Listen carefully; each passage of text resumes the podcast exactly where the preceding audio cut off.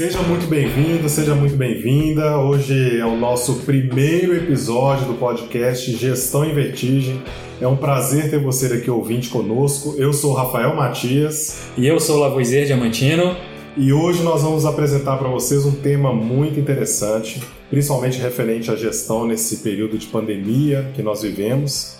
Mas antes de tudo, a gente quer trazer para vocês por que, que nós é, decidimos adotar este nome de gestão em vertigem? O nome e quais também são os âmbitos que a gente vai abordar nesse podcast a partir de agora para os ouvintes.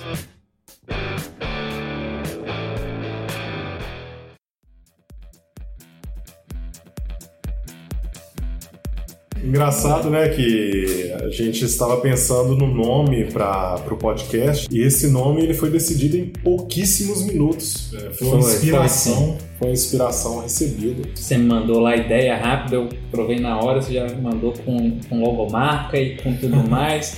e na hora do conceito fechou certinho. Exatamente. Então, por que, que naquele momento eu pensei em gestão em vertigem? Primeiro, a questão da vertigem, o que é uma vertigem, né? Então, a gente pode pensar que a vertigem é um sintoma de uma causa. Então, normalmente, quando uma pessoa ela está em vertigem, ela está acreditando que as, os objetos eles estão em movimento, quando na verdade estão parados. Ou ela também, né? Ou ela ou o objeto. Sim, exatamente.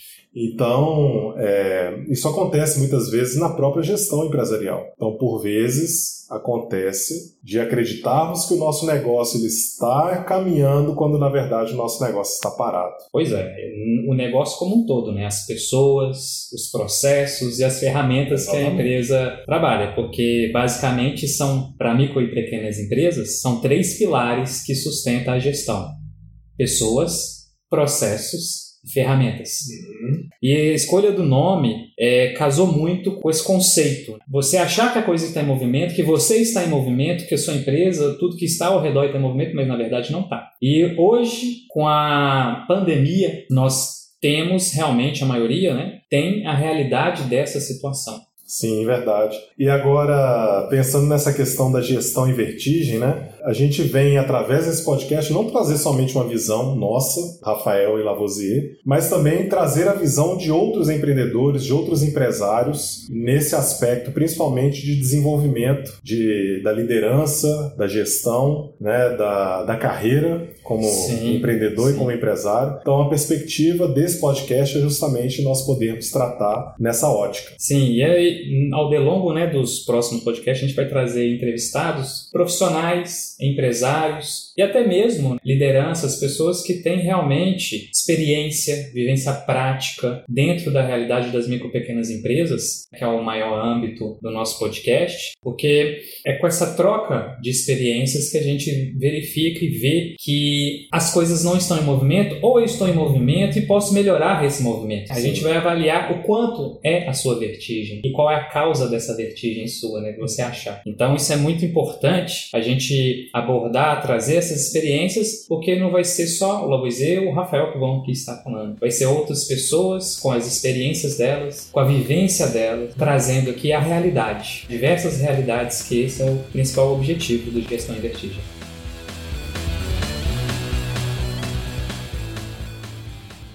Como primeiro tema, a pandemia acelera o tempo. Eu achei interessante né, trazer esse tema porque a gente sabe qual é o estrago que a pandemia tem trazido para os negócios a nível mundial. Sim, não só os negócios nacionais, mas é, é uma questão que afetou globalmente, né? A globalização fez isso. Tivemos outras pandemias na história, mas eu não me lembro. Não lembro dos meus avós, do meu pai, da minha mãe relatarem tal situações. Eu converso também com outros empresários, com outras pessoas que também têm muita experiência de vida para compartilhar. Também eles não lembram de tal situação, uma pandemia que chegou a afetar de forma é, tão direta a vida e o negócio, a economia, assim como um todo. Tá? O fato é que não há quem não vai sair ileso dessa pandemia. Então, todos os negócios, todas as pessoas o comportamento social ele vai mudar, ele já está mudando. A gente percebe não somente pelo distanciamento social que foi promovido para a contenção da pandemia, mas também pela, pela mudança das pessoas, principalmente no seu aspecto emocional. A nossa natureza, ela já nos traz uma relação de um com o outro. As empresas também se constituem de pessoas e exige uma relação entre as pessoas. Então, não tem como sair ileso desse processo por agora. Ninguém sairá. E esse é um ponto importante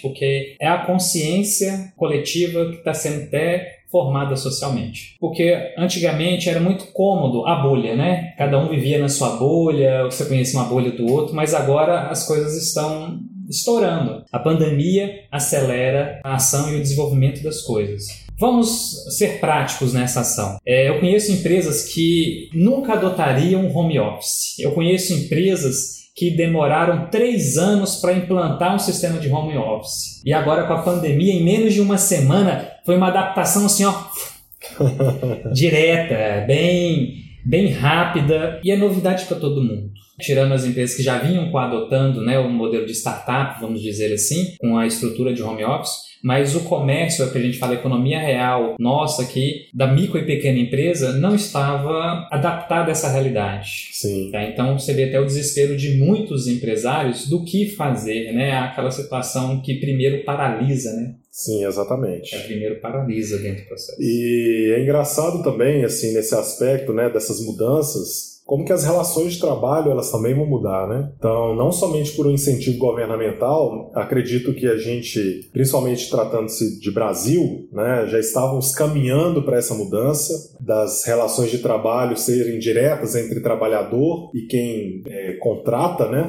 A mão de obra. Então eu acredito que a gente já estava progredindo para isso e isso foi um processo de aceleração. Sim, sim. E pensar que pós-pandemia as coisas vão voltar ao normal, não vai. Qual que é o novo normal, né? Não vai ter, tipo assim, já não era normal antes, Rafael, as coisas, né? O mercado já não era normal. Com a pandemia, praticamente enterrou o processo passado. E agora para frente, para preparar com essa nova economia de pouco contato, uma economia de valor, né? De agregar realmente a experiência, um produto, que as empresas que vão estar tá sobrevivendo são aquelas que se vão se adaptar rapidamente a processos que busquem a proteção, essa precaução com relação ao Covid. Hoje, pós-Covid, a gente não consegue pensar em muitos cenários. Temos sim né, algumas questões, mas vamos falar para a realidade da micro e pequena empresa, que não está conseguindo faturar o que faturava. Empresas que estão com quedas de 50%, 60%, 70% do faturamento, elas voltaram para dentro e começaram a analisar seus custos. Coisas que eram comuns, eles depois foram analisando que é supérfluo e o negócio agora está rodando de uma forma tão enxuta, uhum. tão é, controlada, que é uma coisa a se manter. E a relação também do mercado, nós como consumidores estamos aprendendo a racionalizar, a consumir mais consciente. E esse consumo mais consciente, ele vai perdurar até quando for essa onda dessa recessão, vamos dizer assim, causadas por vírus, porque a gente não tem ainda expectativa. E alguns locais, o pico de pandemia já foi, né? Alguns estão começando, outros né, estão no início da parábola da curva do processo. E o Brasil ainda não chegou no pico, em algumas regiões nem chegou. A gente pode falar da, na região onde a gente mora, que chegou agora. Chegou Exatamente. agora, a onda chegou agora. Então, agora que os primeiros casos estão sendo notificados,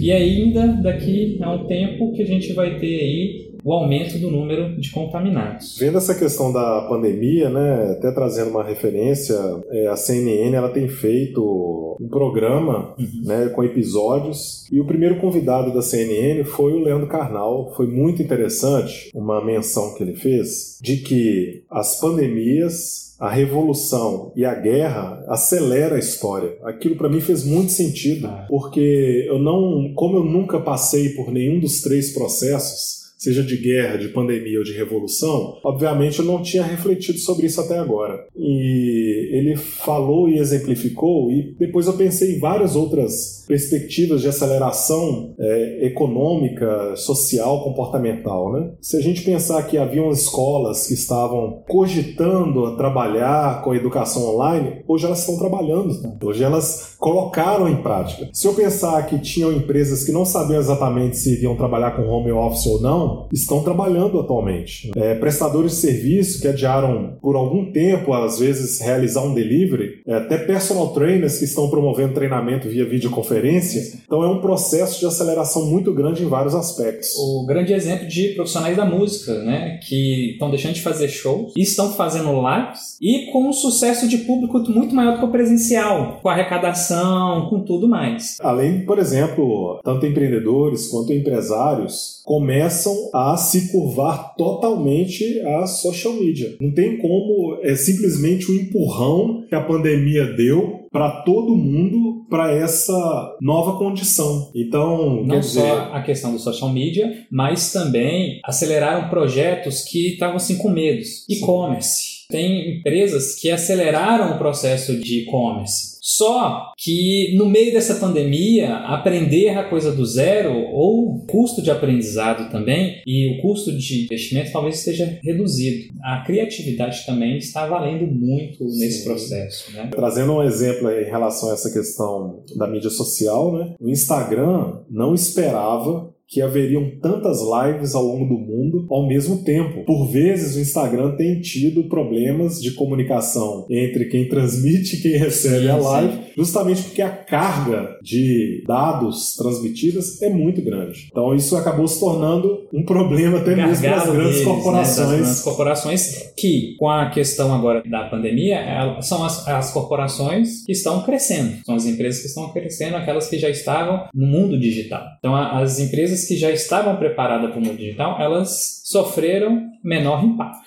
E aquelas que, tiveram, nenhum, né? aquelas que tiveram também um braço já Sim. Né, no meio digital são as que conseguem de alguma maneira sobreviver por mais tempo nesse processo. Uhum. Então, quer dizer, ela consegue sustentar uma parte da sua, da, do seu funcionamento é, voltado justamente para esse mercado digital. Sim, e uma coisa interessante é um novo produto. Há quanto tempo atrás existia show em live? É, Arrecadação de recursos né, para o terceiro setor através desse show.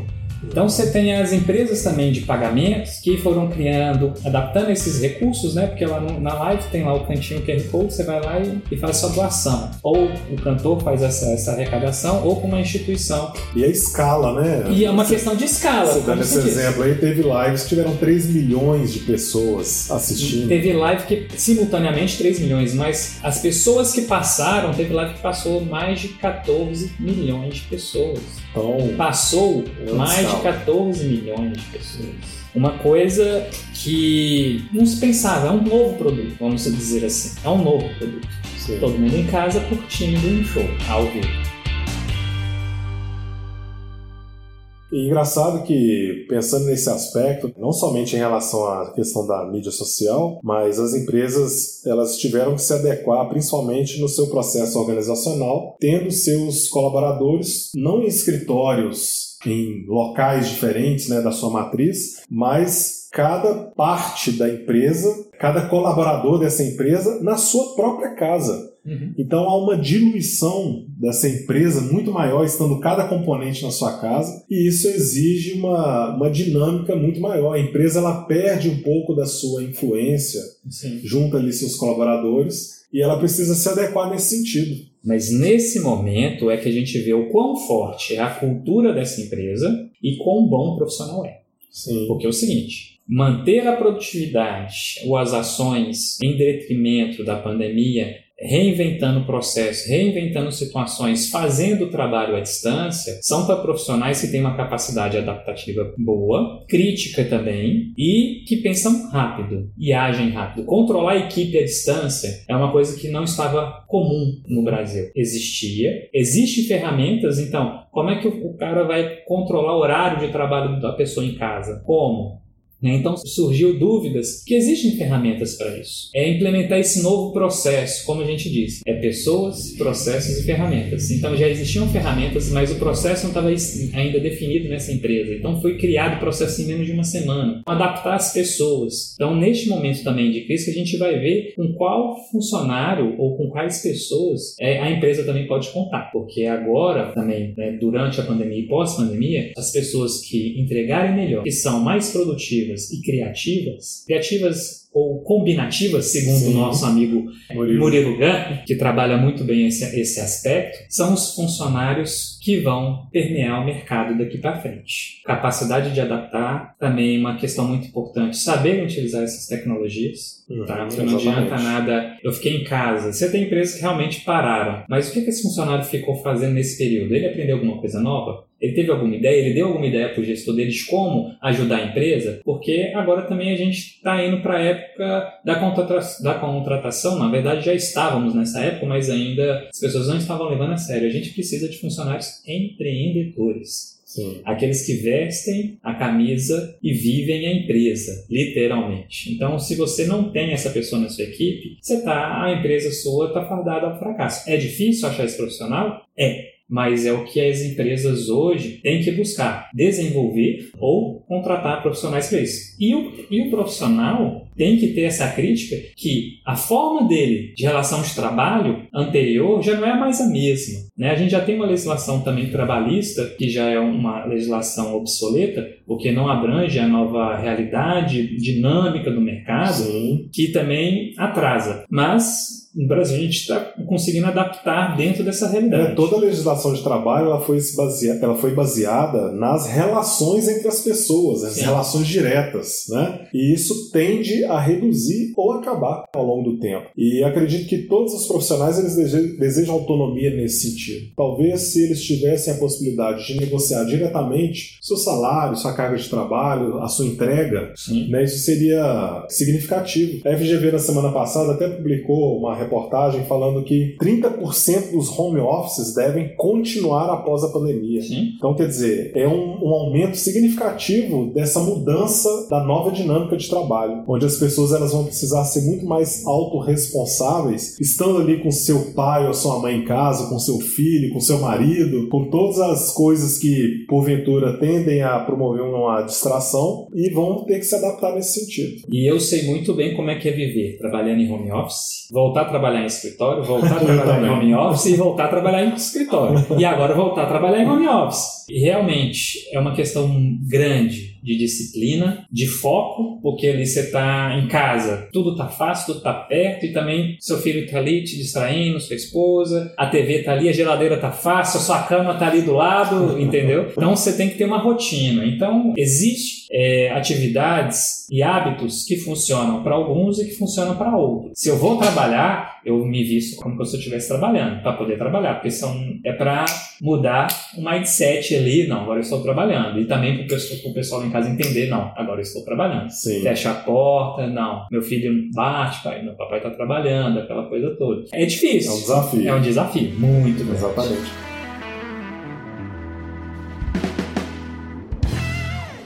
Mas a pandemia, né, pensando nesse aspecto, obviamente a gente relatou aqui algumas questões que geraram problemas, né, como pobreza, não somente da população, mas também os grandes desafios que as empresas têm passado por este momento, mas também é uma grande oportunidade, uma oportunidade de poder criar, pensar, trazer aquele projeto que estava na gaveta e colocar ele em funcionamento por agora. Acredito que tem muitas empresas aí que não estão buscando especificamente aquelas novas produções disruptivas né? mas estão trazendo aquelas mais simples, com menos custo, para poder colocar no mercado, testar, e é um período propício justamente para que possa exercer essa nova condição que anteriormente parecia pouco provável, porque talvez estava num período de conforto, mas vem a pandemia para poder promover toda essa mudança. Isso é uma realidade, né? Esse aspecto criativo ou combinatividade de Murilo Gun é o que está prevalecendo agora. Então, a capacidade que vem realmente do ser humano de pegar a escassez, é, né, de recursos e gerar alguma coisa com essa escassez. Não só necessariamente para inovar nesse momento ou remodelar o seu negócio, você ia precisar de muito recurso. Agora você está aprendendo a trabalhar com pouco e tomara que isso continue. Porque essa parte na crise é acelerada, como te diz, né? Sim. São duas coisas que movem as pessoas, a necessidade e a paixão. Sim. É, neste momento, a maioria está sendo movida pela necessidade. Uhum. Né? Que nem diz, a necessidade faz o sapo pular, né? E o medo, né? e o medo, né? Então é a necessidade. Então é uma questão do o, o medo é um, é um sentimento necessário para a nossa sobrevivência e se você utiliza o medo de forma positiva, ah, você vai para frente. Agora, se você deixar o medo dominar, você vira pânico, né? vira paralisado. Então, o que aconteceu também com muitas pessoas nesse, nesse momento, os empresários, pessoas com o medo. É um, uma pandemia séria, existe o fator, mas aquela situação. Os profissionais que são capacitados estão trabalhando para isso. A gente auxilia, utiliza as recomendações, mas também a gente tem que fazer o nosso mundo girar. Né? A gente não pode parar por causa disso. Você ficar ali em vertigem, tá tudo virando e ficando paralisado, não dá. Exatamente. Exatamente. não dá. É, eu acredito também, pensando nessa questão da pandemia, né? Eu, eu tenho muita expectativa pelo depois. Sim. sabe? Quando passar tudo isso. Não sei quanto tempo, obviamente, mas eu, eu tenho essa expectativa. Como que vai ser depois? Como que vai ser a relação de trabalho? Como que vão ser as empresas? Como vão ser as marcas? Como que vai ser todo esse processo, esse furacão agora de inovações que está havendo, de criatividade borbulhando para que supere é, as dificuldades, os desafios diante das, das necessidades, não somente da, das empresas, mas das pessoas. Sim. Né? E uma coisa importante disso é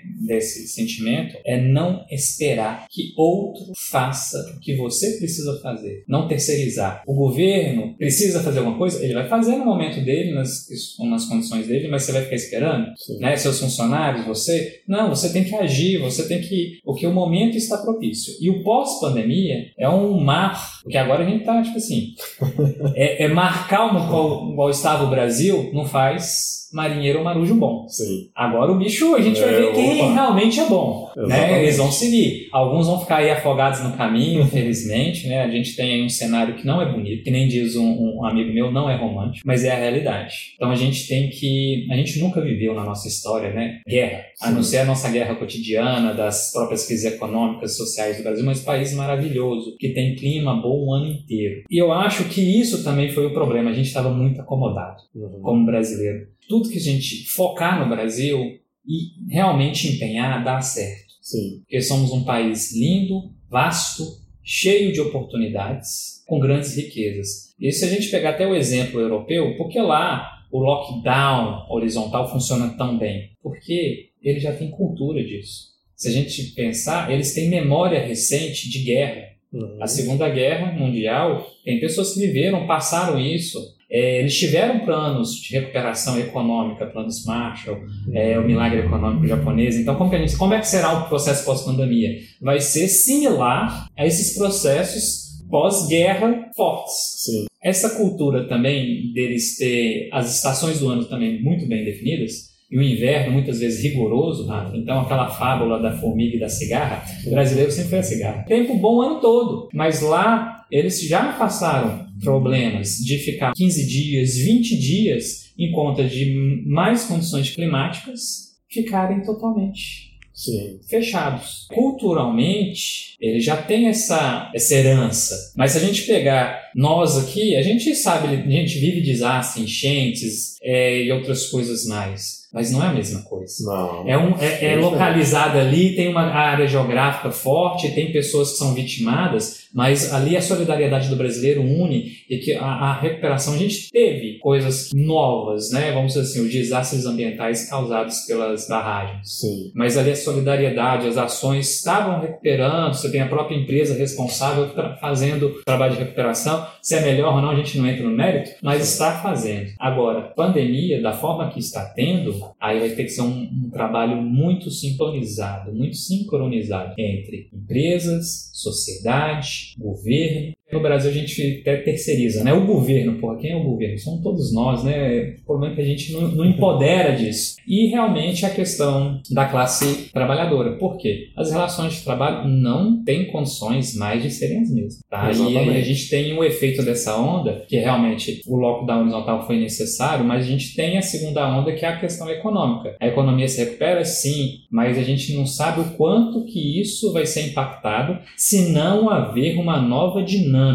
Se continuar na mesma dinâmica anterior, vai perdurar aí uma certeza. recuperação muito lenta, muito devagar. Esse período agora, como você falou, é um período histórico é um período de transformação, é um período que a gente passa a compartilhar né, muitas coisas, compartilhar conhecimento, compartilhar experiências, as inovações, né? Então a gente passa a compartilhar muitas coisas, compartilhar até mesmo a comida, né? Sim. Que por muitas vezes nós tivemos de alguma maneira resistência e não, agora passou a ser uma necessidade social. Eu acredito assim que passando a pandemia, o nosso mundo talvez esteja mais pobre. Eu acredito não, talvez não, certamente vai estar mais pobre, mas talvez vai estar um pouco mais feliz. Mas pobre em qual sentido? Pobre no aspecto econômico, né? Sim, no aspecto econômico. E realmente, se sentar pensar e falar assim, gente, não dá para ser o mesmo processo político, a mesma forma política, as mesmas relações de trabalho, tem que haver novas é, fontes realmente, até a nova legislação, novas formas de encarar esse novo mercado que vai vir pandemia, a gente recupera. Mas se continuar acomodado nas políticas antigas, a solidariedade por si só não vai adiantar. Sem dúvida. Aí vamos, vamos falar o seguinte, é. e esse aspecto também, né, os empresários, é uma coisa que a gente não pode deixar de, de, de falar, né, a questão que muita gente fala assim, ah, um empresário negligenciou a reserva de emergência. Vamos lá, tem empresário que realmente negligenciou, tem empresário que nem sabe, mas tem empresários que praticam e já utilizaram nos meses de janeiro, fevereiro e março e agora também com uma perspectiva de queda e significativa, o FMI, que deu projeção de queda mundial entre 14% e 38%, Imagina o quanto que vai ser o impacto no Brasil e em outras economias de terceiro mundo mais fragilizadas, vamos dizer assim. É, depende sim de ações, de política econômica. Em regiões no Brasil mais desenvolvidas, talvez a recuperação seja mais rápida. Em regiões com, com maior vulnerabilidade, essa recuperação talvez vai ser mais demorada. Então a gente tem que ter, ter atenção, o empresário tem que ter atenção sobre esse aspecto. Empresas que têm reserva de emergência já estão utilizando, mas também nos próximos meses, se continuar, essas empresas que sairiam bem, né, entre aspas, com leves perdas, nesse período, vão ter que fazer medidas mais drásticas. E aí que o processo econômico se agrava mais. Se a gente não agir, a arrecadação diminui, os investimentos também, e aí vai ter que buscar esse dinheiro lá fora para colocar para dentro. Sim. Aumentar a dívida. É, mas tem outras situações aí para a gente verificar. Mas uma coisa que todo mundo vai aprender a partir de então é ter reserva. é ter reserva. E não só essa reserva de emergência, a gente tem outras boas práticas na questão financeira que devem ser compartilhadas com Sim, provavelmente será um tema que a gente vai tratar Num aqui podcast. no podcast futuro, com certeza.